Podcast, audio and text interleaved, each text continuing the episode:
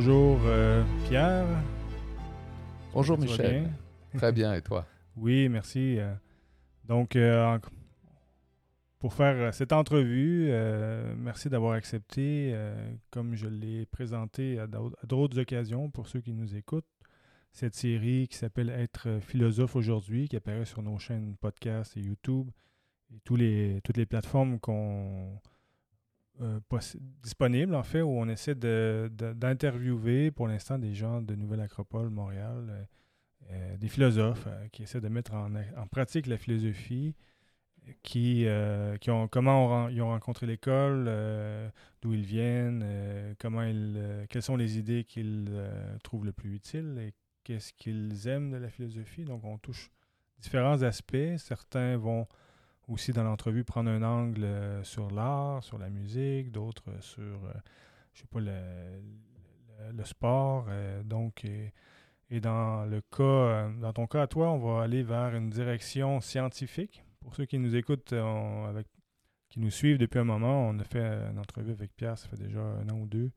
Et la vidéo est sur YouTube, mais on a aussi sur les podcasts, si vous faites une recherche, vous allez la découvrir. Donc, donc euh, ben, on va faire euh, ça euh, aujourd'hui. C'est une introduction aussi à une nouvelle série qui apparaîtra bientôt sur la science, dédiée à la philosophie et la science. Le pont philosophique qui existe avec le vécu scientifique et les grands enseignements d'Orient comme d'Occident, et aussi qui rejoint les grands enseignements, plutôt les grandes découvertes aujourd'hui. Il y a- un pont, il y a n'y a pas de déconnexion entre la philosophie et euh, la, science. Donc, euh, je te laisse t'introduire, Pierre, si tu veux y aller, euh, un peu ton brièvement ton chemin pour en arriver. euh, pourquoi on va, parler de la science, en fait. Merci Michel et bonjour à tous aussi, tous ceux qui nous écoutent. C'est un privilège de pouvoir partager quelques idées qui m'animent et depuis longtemps. En fait, avant même rencontrer la, voie philosophique à Nouvelle Acropole, déjà euh, je faisais des recherches euh, approfondies dans le sujet, mais pas dans le biais scientifique. Euh, C'était ma façon d'appréhender le monde. Donc, très jeune, je m'intéressais à, toutes les questions qui peuvent pousser un peu à l'innovation, mais surtout le côté découverte, pousser les limites, lire les revues scientifiques euh, qui sont euh, à la fine pointe euh, des progrès.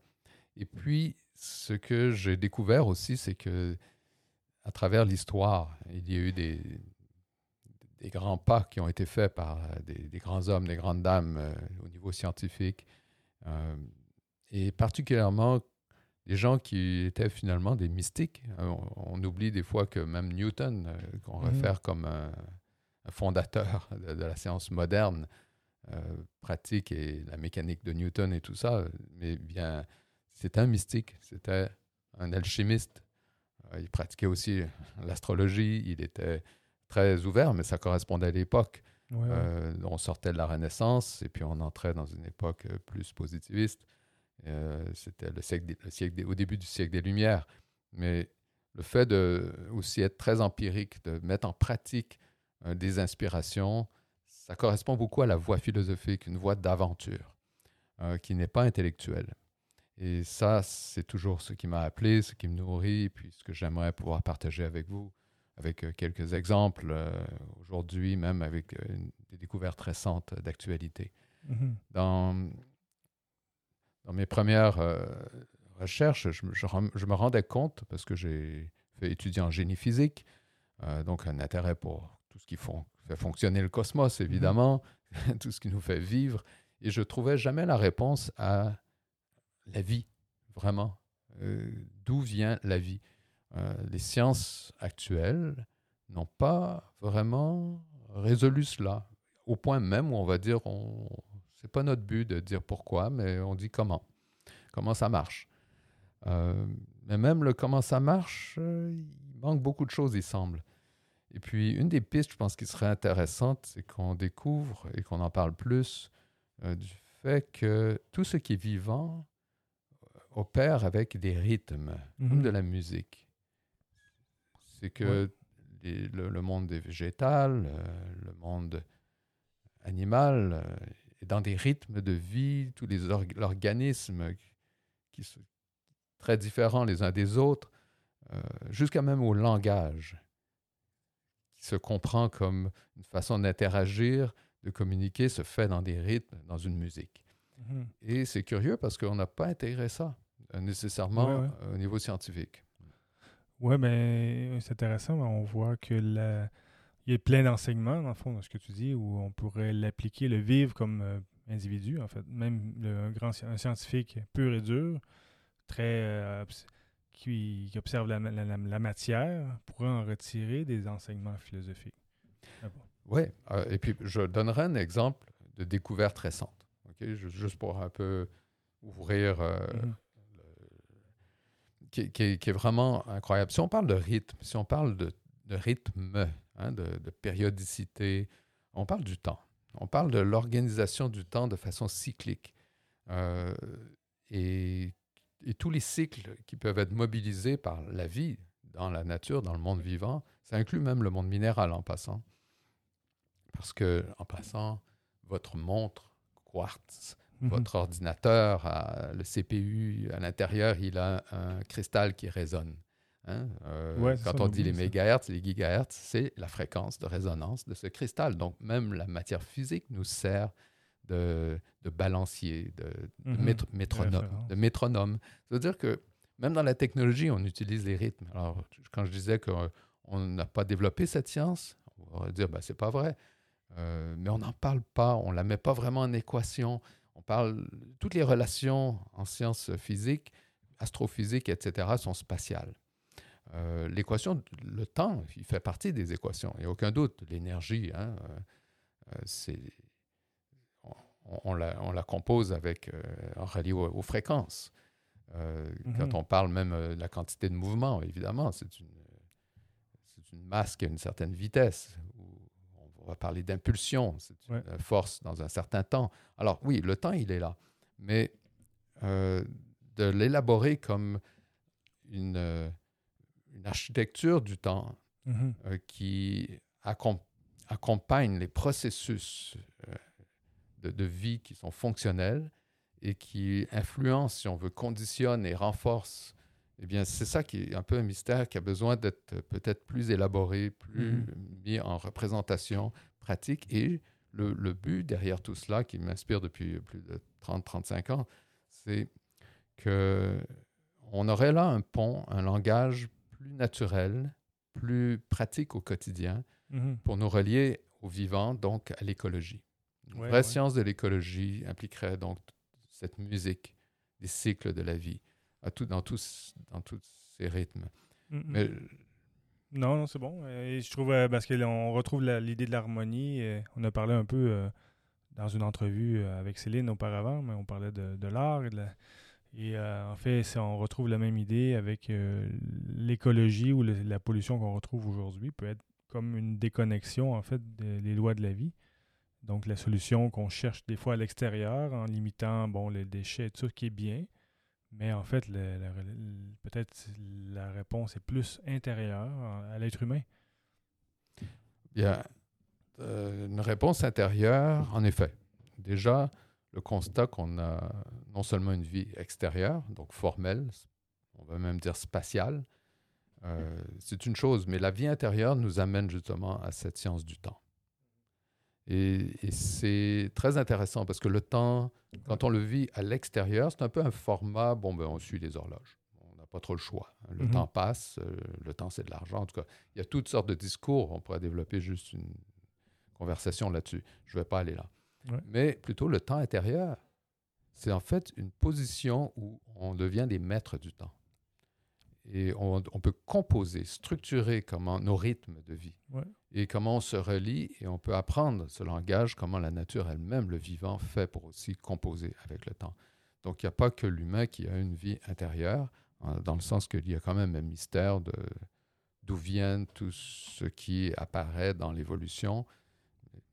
Ça, c'est des grandes questions philosophiques. Mais si on veut être pratique au quotidien, euh, il y a peut-être, et, là je sais que je prends un biais euh, scientifique par rapport à la réalité physique de la matière, mais c'est parce que nous, hein, je m'adresse aussi aux scientifiques mm-hmm. actuels, euh, et j'aimerais aider à ouvrir une porte.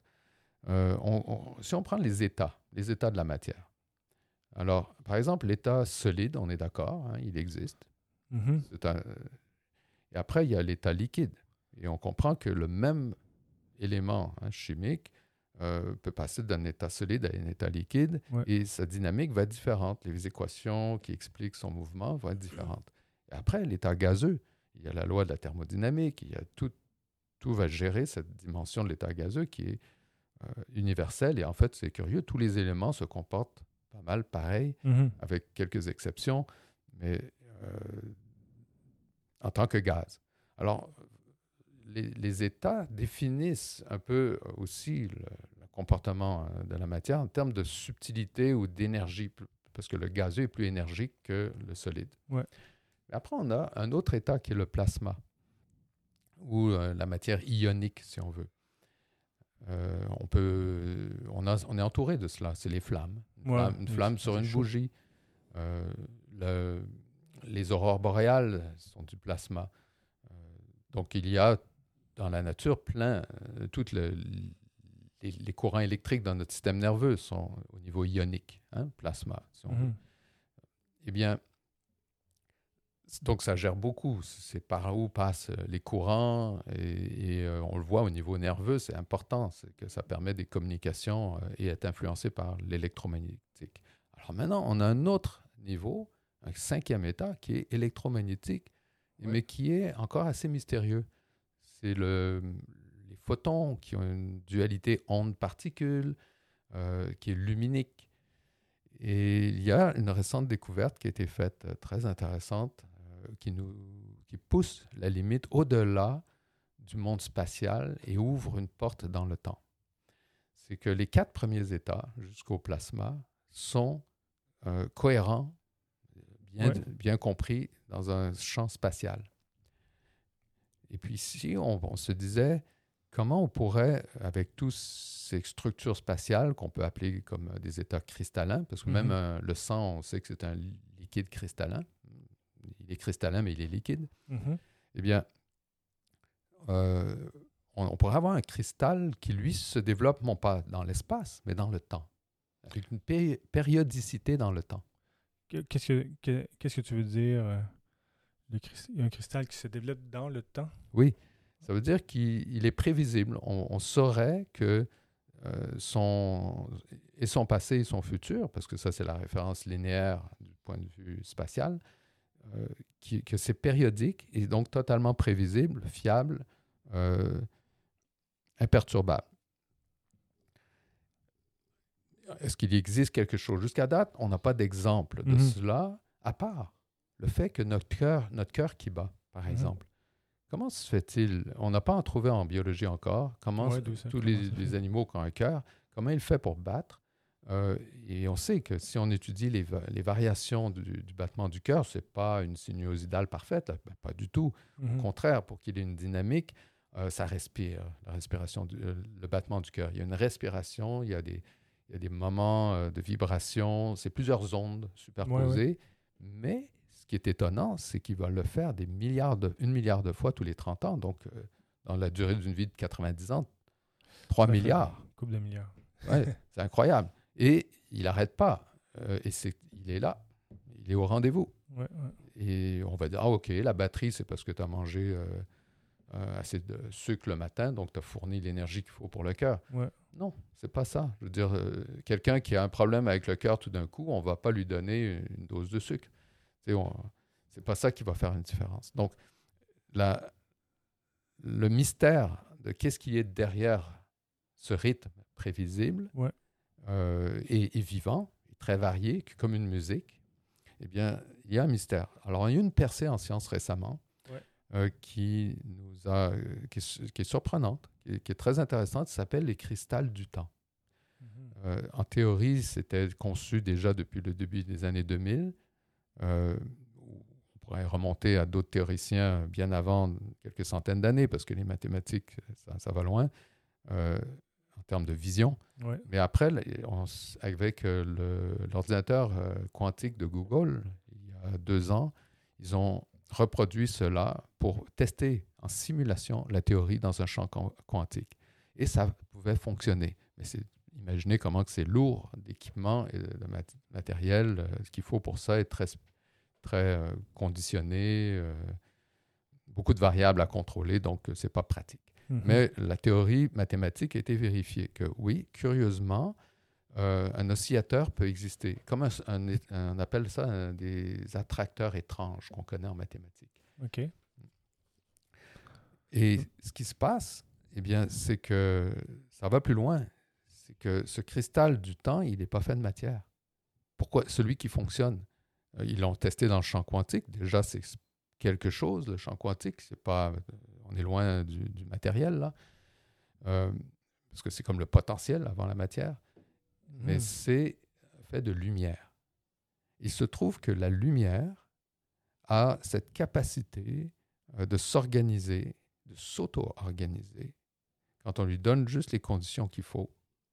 Euh, et avec un appareillage très léger, genre de miroir circulaire, euh, qu'on nourrit avec deux lasers. Et puis là, il y a, une onde euh, de, de, résonance, d'interférence qui se crée et tout d'un coup qui devient autonome.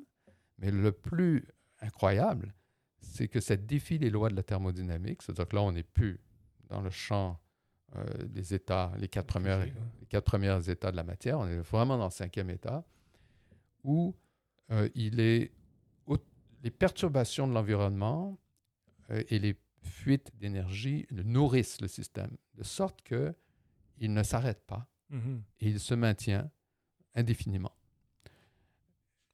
Il est donc non conditionné, il est autosuffisant et imperturbable. Ça, c'est une, nouvelle découverte, tu, euh, nous disais, au niveau de... Tout à fait. Et en plus, la fréquence qu'il choisit va être euh, une, euh, une harmonique, dans les cas qu'ils ont étudiés, des, ondes laser qui, sont, qui ont servi comme entrée, mais des, comment dire, des, des, octaves supérieures, comme un nombre entier qu'on ne peut pas prédire, mais que, dans lequel il va se stabiliser. Et c'est comme si le système choisissait, euh, en philosophie, on parlerait d'un archétype, d'une géométrie du temps dans lequel il se stabilise et il fonctionne de façon autonome sans être affecté par la matière. Ça veut dire qu'en fait, cette, euh, ce cristal du temps de lumière, eh bien, il devient un moteur qui peut être aux commandes de tous les processus qui se manifestent dans la matière et dans l'espace. Mhm. Il devient une source. Hmm, intéressant. Mais c'est ça le lien, euh, je fais un petit pont avec la philosophie, il était parlé des archétypes ou euh, c'est ça comme des, des, références justement atemporelles et hors du temps, euh, ben, et hors de la matière plutôt, qui servent de référence à nos actions.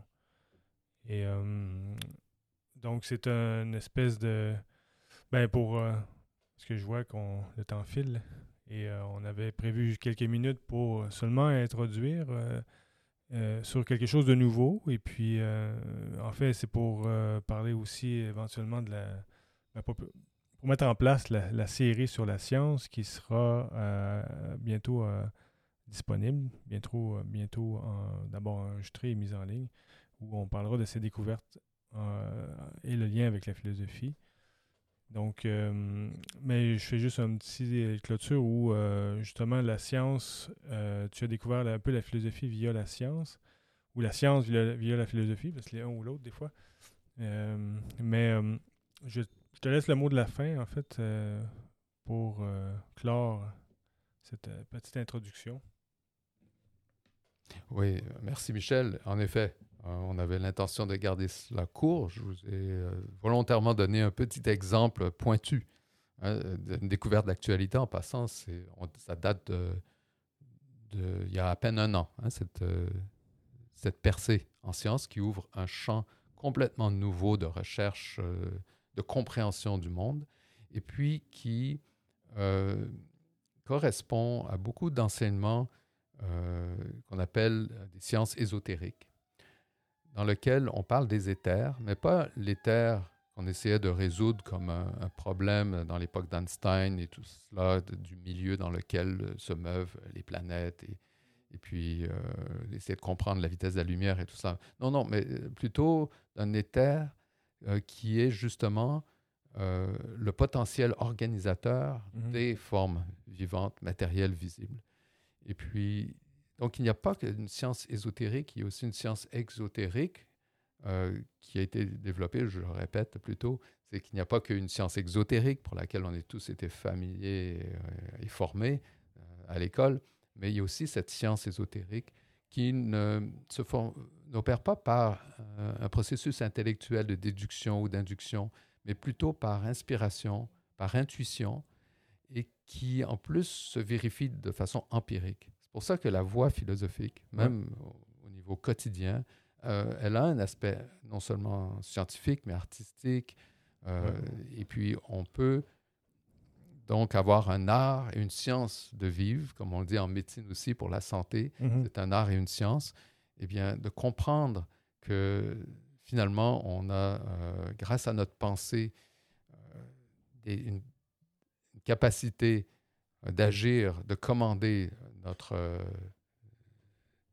notre corps, euh, nos véhicules, qu'ils soient même émotionnels, qu'ils soient vitaux, qu'ils soient physiques. Ça, on le sait au quotidien, normalement, on le fait, mais que ce soit qu'on ait découvert aussi maintenant ce qu'avaient intuitionné depuis des milliers d'années euh, mm-hmm. ceux qui fournissent les enseignements ésotériques et qu'ils avaient vérifié eux-mêmes en tant que des maîtres de sagesse, eh bien, que la volonté, elle existe, que les vertus, les valeurs peuvent exister de façon permanente dans un champ de réalité qui maintenant, on se rend compte peut-être euh, qu'on est à la porte de cela avec euh, euh, ce qu'on appelle la lumière. Et ça, mm-hmm. c'est la lumière physique, mais on peut imaginer que à d'autres niveaux, plus subtils encore, ces mêmes principes existent de permanence et de centre, si on veut, de commande de la conscience. Bien intéressant. On retrouve, euh, comme tu l'as mentionné, une vision, euh, peut-être le mot holistique ou euh, globale de, l'être humain et de la vie, qu'on avait un peu perdu dans les derniers 300-400 ans, où on, est tombé dans des spécialisations en perdant le tout. Là, on sent une science maintenant qui veut remettre les choses dans une vision globale, un peu comme les anciens philosophes où ils étaient, ils étaient à la fois scientifiques, euh, ingénieur, architecte, astronome. il faisait, un, tout parce que tout euh, était uni lorsqu'on travaille avec les grandes idées. Donc, euh, je vais clore sur ça et j'invite tout le monde à rester à l'écoute des prochaines entrevues, prochaines, des prochains dialogues. Et donc, merci beaucoup, à Pierre, d'avoir participé et donc à suivre et à la prochaine. Merci Michel, merci à vous tous. À bientôt.